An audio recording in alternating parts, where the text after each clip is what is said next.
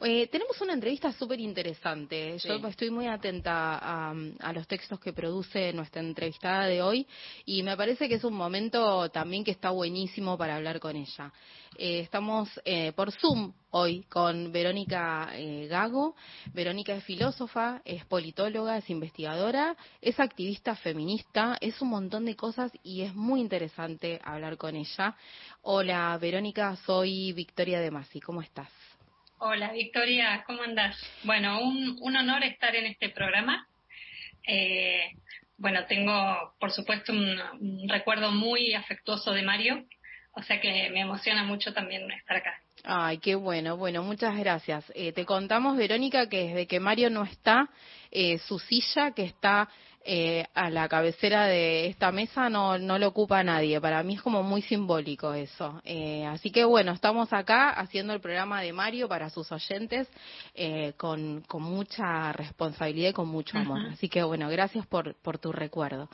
Eh, Vero, te consultamos eh, por esta situación, ¿no? Estamos en medio de una transición, de un cambio de gobierno.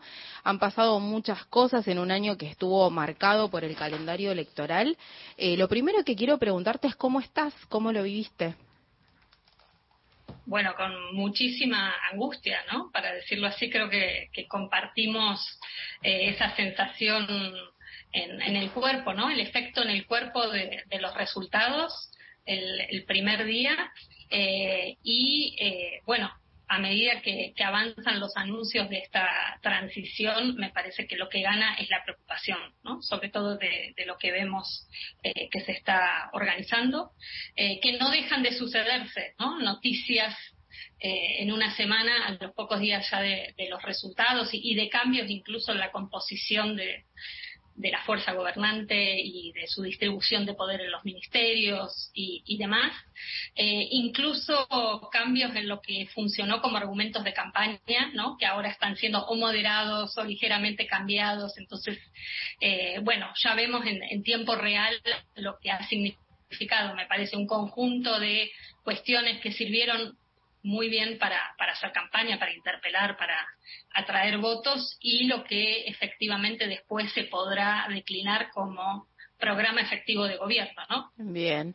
Nosotros nos ocupamos acá en Gente de a pie y lo hice también por mi cuenta en el diario AR de hablar del voto femenino. En dos sentidos, el voto femenino y feminizado también, eh, en, dos sentidos decía, en su forma cuantitativa y en su forma cualitativa hasta las generales, que es cuando el partido de Javier Milei pasa al balotaje, el voto de las mujeres tenía una incidencia directa, ¿no? En lo que iba a pasar, pero también iba a tener una incidencia directa en el resultado del balotaje. ¿Qué pasó? Bueno, yo creo que lo que primó es eh, la situación económica, ¿no? Me parece que desde distintos análisis y perspectivas me parece que hemos llegado a eso, que es algo que venimos discutiendo desde la así llamada sorpresa de las PASO, ¿no? Es decir, cuando mi ley nadie se esperaba y salió primero y rápidamente hubo una especie de condena al fascismo del electorado, al corrimiento a la derecha del electorado en la Argentina. Creo que desde distintas eh, posiciones políticas eh, que intentamos eh, entender lo que pasó, lo que dijimos es no se puede dar esa etiqueta tan rápido ¿no? de, fascismo, más allá de que las ideas de los candidatos puedan efectivamente ser fascistas como lo son, pero eso no eh, recae directamente en quienes eh, adoptan ese voto, ¿no? Eh, y ahí me parece que un punto de vista que, se viene discutiendo, desarrollando, planteando en términos políticos desde los feminismos es entender la economía a partir de la vida cotidiana, que es el terreno concreto donde cuestiones como la inflación, la precariedad, la sobrecarga de trabajo de cuidados, pero también una incorporación de las mujeres al mercado laboral post pandemia que se ha hecho en las peores condiciones posibles y una enorme, me parece, sobrecarga a nivel de salud mental que venimos arrastrando desde la pandemia. Me parece que son todos elementos muy pesados eh, que son a la vez políticos, económicos, de vínculos subjetivos, que organizan los territorios, los barrios, las casas, eh, que, han producido un cambio eh, muy fuerte en las vidas. ¿no?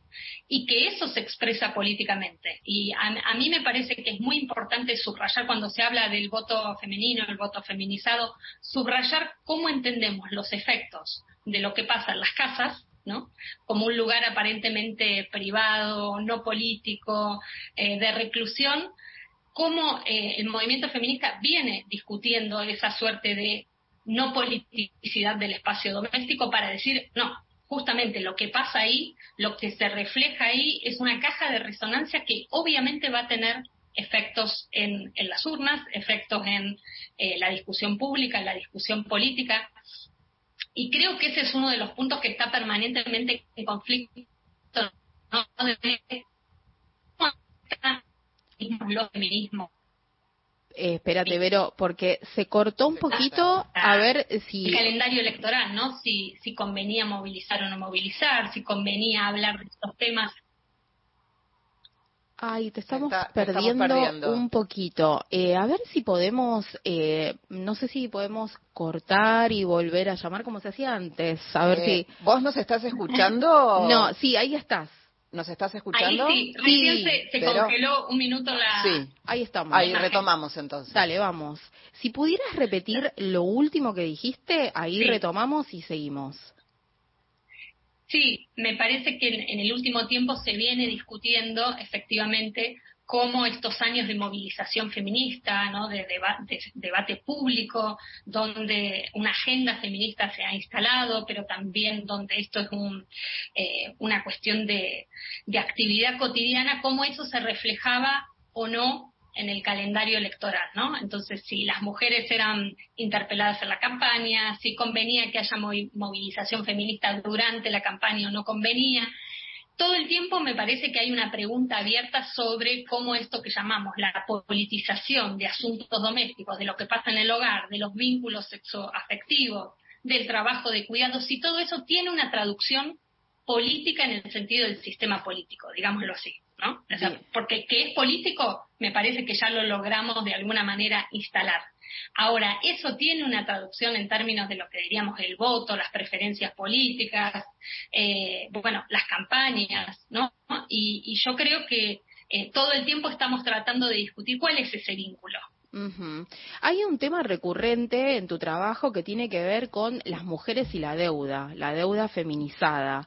Eh, hay mm, una, forma de vida eh, que, que, es conocida por muchos. Todos tenemos una amiga, una prima que cría sola, lo que llamamos hogares monomarentales, eh, que son mujeres que están insertas en el mercado laboral, posiblemente precarizadas y que al mismo tiempo crían y cuidan y limpian y demás. ¿Cómo es esa deuda femenina? Sí, este es un trabajo que venimos haciendo desde el 2017-2018 junto con Lucy Caballero, que es investigar efectivamente cómo ha crecido la deuda en los hogares y además cómo los hogares más endeudados son estos que vos estás refiriendo, ¿no? Los hogares monomarentales llevados adelante por mujeres con muchísima carga de cuidados y que tienen estos componentes que mencionaba antes mucha carga de trabajo reproductivo, es decir, no pago de cuidados, pero además inserción en el mercado de trabajo en las peores condiciones, es decir, con los trabajos peor pagos. Y a la vez, el tercer elemento es que estas dos condiciones hacen que sean los hogares más endeudados. Y en una investigación que de hecho estamos terminando ahora, eh, está claro eh, los momentos de responsabilización de los cuidados. Por ejemplo, empiezan las clases. Bueno, son las mujeres las que se van a endeudar para comprar los útiles. ¿No? Vienen, eh, bueno, actos escolares, son las que se endeudan para pagar las zapatillas que, para que los chicos puedan ir a esos actos en ciertas condiciones, ¿no? Está claramente señalizado cómo se traduce esas responsabilizaciones unilaterales de las mujeres en los cuidados en mayor endeudamiento. ¿no? Entonces ahí hay un vínculo muy fuerte y además de que son las trabajadoras más precarizadas. Entonces, ese vínculo de intimidad, podríamos decir, entre precariedad, trabajo de cuidados, vulnerabilidad económica y endeudamiento es un circuito que se ha acelerado enormemente en los últimos años y que tiene muchísimo que ver con una situación de inflación, ¿no? que por supuesto restringe lo que valen los ingresos, una situación de recortes de presupuestos públicos que tienen que ver con el endeudamiento del país con el Fondo Monetario Internacional. Entonces, claramente esa deuda macroestructural tiene consecuencias, se traduce en una restricción de políticas públicas eh, que obliga a las mujeres a endeudarse para la subsistencia, para la vida diaria. ¿no? Lo que venimos eh, investigando desde el 2018 es cómo el objeto, el destino de tomar deuda eh, se ha dedicado a comprar medicamentos, alimentos y a partir de la pandemia muy fuertemente pagar alquiler. ¿no? Entonces son rubros, claro, son rubros, de lo básico, son rubros de lo básico que incluso teniendo ingresos, seas eh, trabajadora asalariada, seas jubilada, seas eh, una eh, persona que recibe algún tipo de subsidio por ser parte o de salario social complementario por ser parte de la economía popular, esos ingresos no alcanzan. Entonces, sí o sí tienen que ser complementados por deuda. O sea que el hecho de que vos te endeudes no es porque no tenés trabajo, sino que los trabajos que se tienen son cada vez más devaluados en términos de sus ingresos y eso obliga a complementar ingreso con deuda. Y eso ha producido una, lo que llamamos una expansión, una capilarización de la deuda, pero en una, en una reunión reciente que, que hacíamos de trabajo con distintas organizaciones de la economía popular, lo que comentaban varias compañeras es, ya no es solo tomar deuda, sino gestión de deuda con más deuda. Es decir, para pagar la deuda que tengo con la tarjeta, tomo deuda con el prestamista del barrio. Para cuando el prestamista del barrio se pone denso y me quiere cobrar, tomo eh, deuda con mi hermana. Y, ¿no? Entonces, le podríamos sumar un trabajo más a todo esto que hacen las mujeres en los hogares monomarentales, que es una especie de gestión financiera de deudas con deudas. Sí, además de una situación absolutamente estresante. Eh, Digo, desde pagar el mínimo de la tarjeta se me ocurre hasta estar esperando al usurero que viene a reclamarte eh, la retribución, ¿no? La devolución de ese dinero que tomaste en préstamo. Eh, volviendo a, ese punto me parece que es también clave porque es muy marcado, ¿no? La, la sensación de estrés, de angustia, de estar pensando de dónde voy a sacar la plata para eh, pagar el próximo vencimiento. O sea que cuando hablábamos también de este tema de la salud mental, mm. me parece que hay que ubicarlo también en esta clave económica, ¿no? Es decir, de cómo estas condiciones de precariedad llevan a una situación de, estrés que tiene padecimiento, eh, bueno, emocional, eh, mental, no son cosas separadas, ¿no? o hablamos de las emociones o hablamos de la economía, digo. Mm, totalmente. Sumo un factor estresante a, todos los factores estresantes que tenemos y em, eh, vuelvo, recuerdo esta propuesta que adelantó Lilia Lemoine, diputada electa por la provincia de Buenos Aires, dijo en un canal de streaming que uno de los proyectos que tienen carpeta tiene que ver con la posibilidad de que los progenitores renuncien a la paternidad quiero que me ayudes a entender, eh, a ver qué me pasa con esto, porque para nosotras, para las mujeres, es como más fácil de detectar cuando la violencia viene de parte de los varones, pero en este caso tenemos a una mujer que además va a acceder a un puesto público, a un cargo de decisión, que está planteando un tipo de proyecto que atenta contra la vida por lo menos económica de las mujeres. ¿Cómo se entiende esa violencia de mujer a mujer? Yo creo que es un proyecto de las derechas eh, contemporáneas, ¿no?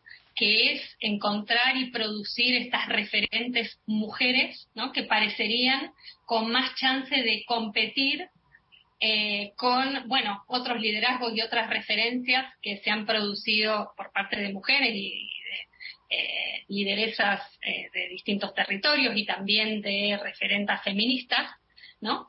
Y quieren disputar justamente estas referencias y decir puede haber mujeres de derecha. No todas las mujeres son feministas, no todas las mujeres quieren la igualdad de género, no todas las mujeres sufren las brechas salariales, ¿no?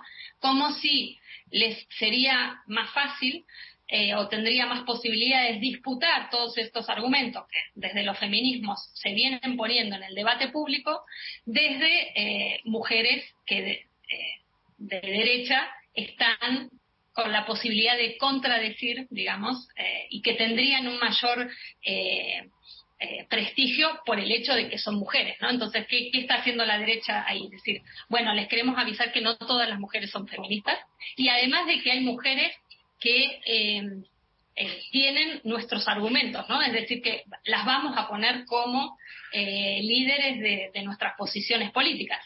Esto ya lo vemos en varios lugares eh, del mundo, pero me, parece que es una estrategia que la derecha ha encontrado y viene fortaleciendo para discutir directamente con el prestigio, ¿no?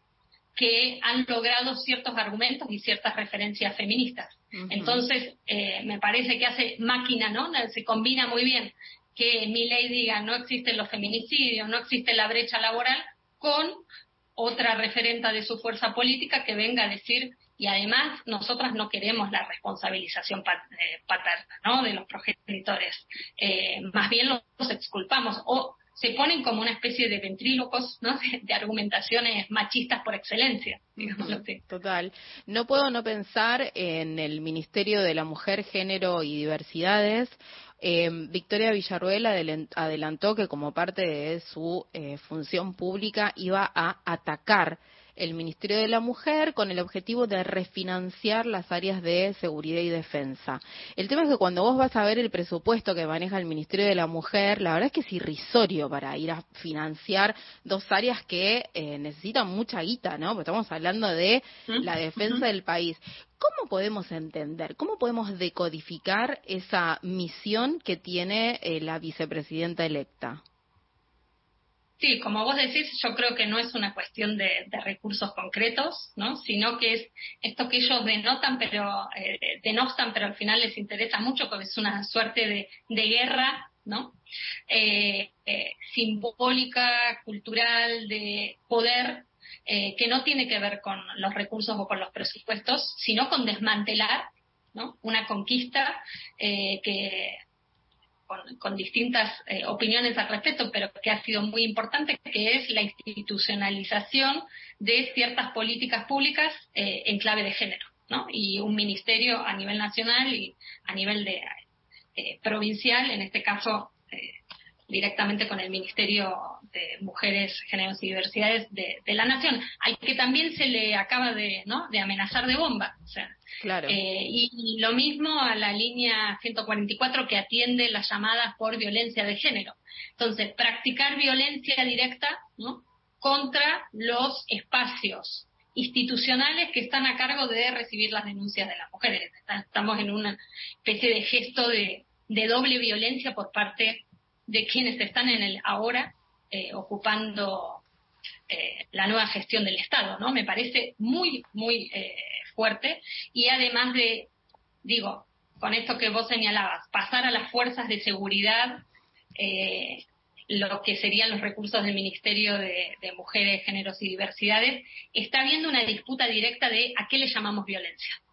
Totalmente. ¿Cuál es la violencia que, no? ¿Cuál es la violencia que vamos a priorizar? Eh, y yo creo que eso es interesante también de entender cómo la derecha va respondiendo a debates y a puntos que ha sensibilizado el movimiento feminista, ¿no?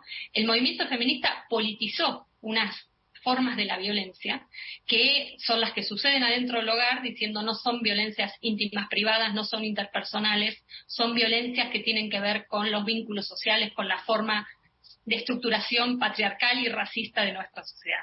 Eh, estamos hablando de violencias económicas cuando se habla de la brecha salarial, ¿no? No son cuestiones de carreras personales, son cuestiones estructurales que hace a cómo se ha organizado el mercado de trabajo, la división sexual del trabajo.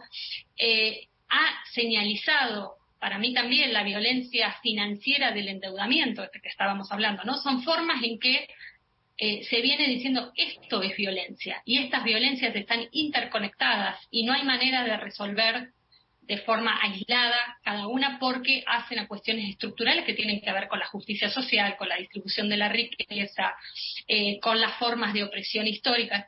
Y lo que está haciendo eh, Villarruel es nada de eso es violencia. ¿no? Lo que estamos pensando como violencia es otra cosa y además lo vamos a enmarcar en una clave securitista, ¿no? militar. Entonces, yo creo que ahí hay una disputa que es eh, muy directa. Bien. Última, Verónica, te traslado una pregunta que vengo haciendo a diferentes eh, referentes, pensadores, cientistas sociales, y que tiene que ver con, a una semana del resultado, eh, ¿con qué actitud tenemos que seguir viviendo? Porque me parece que la indignación, el miedo, eh, son emociones que hacen muy difícil, ¿no? Seguir adelante cuando el resultado mm, quizás no era lo que esperaba mucha gente, te diría mucha gente, o 44% por lo menos es mucha gente igual. Entonces, ¿cuál es la actitud con la que tenemos que seguir? Justo se congeló Verónica. Ahí está Verónica. Un poco se vino diciendo la campaña. Ah. Ahí estás, escuchamos. ¿Está? Sí. Yo creo que es una que ah, creo que es una que se vino diciendo en, en buena medida en la campaña que era qué significa eh, escuchar, ¿no? Los los malestares, eh, no tratar de meterlos abajo de la alfombra, ¿no? No ponerle etiquetas ideológicas fácil, ¿no? O sea, decir, bueno, la gente esto que decíamos al principio, se derechizó, es fascista, etcétera, como para rápidamente resolver, ¿no? Eh, y, me, parece eh, eso, poner abajo de la alfombra los malestares efectivamente existentes de pobreza, precariedad, miedo, angustia, la sensación de inseguridad por estas eh, mismas razones. Entonces, lo primero es cómo se sigue dando lugar a, ese malestar de la vida cotidiana. Me parece que eso es clave, que ahí hay algo a, seguir discutiendo, analizando muy rigurosamente, eh, pero también produciendo instancias políticas para pensar cómo se, se elabora en términos organizativos. Yo creo que el, otro punto es qué instancias organizativas nos vamos a dar, ¿no? Porque una cosa era, bueno, durante la campaña estuvo, me parece muy interesante la micromilitancia y demás, pero eh, me parece que tenemos de frente desafíos más grandes en términos organizativos, ¿no? Y que eh, hay una, una crisis de las instancias, me parece, partidarias eh, que, también hay que volver a poner en discusión y a la vez de parte, digo, de movimientos sociales, organizaciones populares, yo digo, se viene arrastrando un cansancio muy grande, ¿no? Sí. cómo organizarse, de la falta de tiempo, ¿no? De muchos, muchas y muchas para dedicarle a la actividad política, por esto que, veníamos charlando, ¿no? Trabajos que duran mil horas, agotamiento físico, mental, responsabilidades de cuidado.